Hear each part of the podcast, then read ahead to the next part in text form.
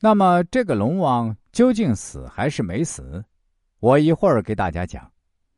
泾河龙王为了保护自己的地盘利益，不惜违反天条，违抗玉帝旨意，最终被玉帝推上了寡龙台。为了自保，他来找唐王李世民替他求情。那么这泾河龙王究竟性命如何？下面就由我来为您详细分解。唐太宗接受了泾河龙王的请求，第二天一上朝，开完会以后。所有的臣子都解散了，他唯独留下了这个魏征，干什么呢？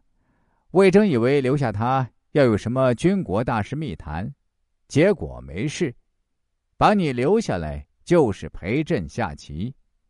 李世民这样想，只要熬过那个行刑的时刻，也就是午时三刻，龙王就得救了。君臣二人开始铺开棋盘，大战好几合。其实李世民这个时候根本没有心思下棋，他就是看着那个魏征，只要拖时间就可以。结果刚到午时的时候，这个魏征突然就趴到棋盘上呼呼大睡。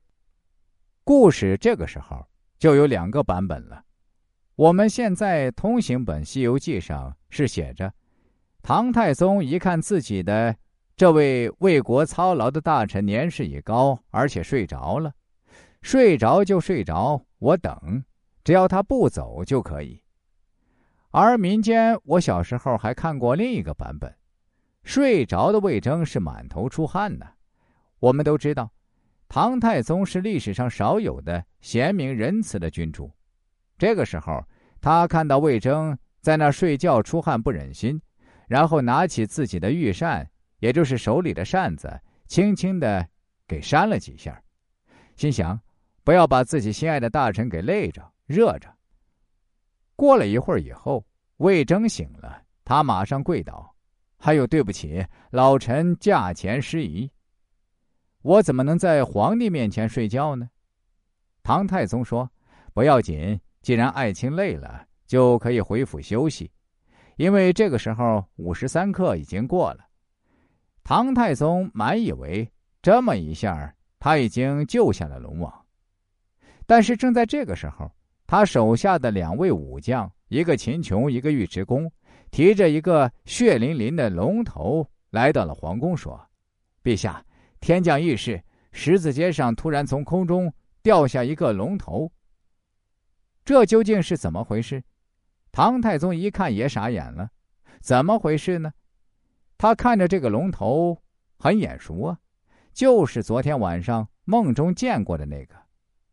他也弄不明白，当天晚上李世民不能睡觉了，怎么了？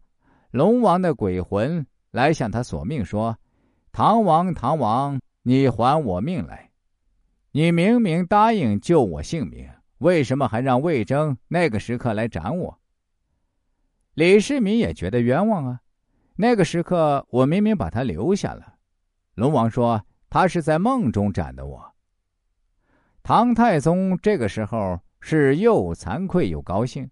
惭愧的是，既然已经答应救人，救过但没有救下，他觉得很惭愧。